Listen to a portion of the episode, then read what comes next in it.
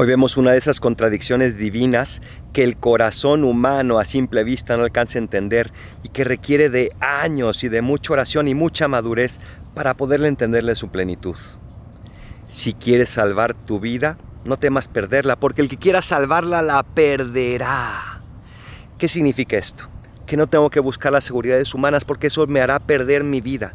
Tengo que buscar las seguridades de Dios. Y cuando entendemos esto, que a mí me falta mucho para entenderlo, pero cuando lo entendemos, nuestra vida se transforma y se convierte en una fortaleza porque comienza a ser la vida misma de Cristo en nosotros. Soy el Paradolfo. Recen por mí, yo rezo por ustedes. Bendiciones.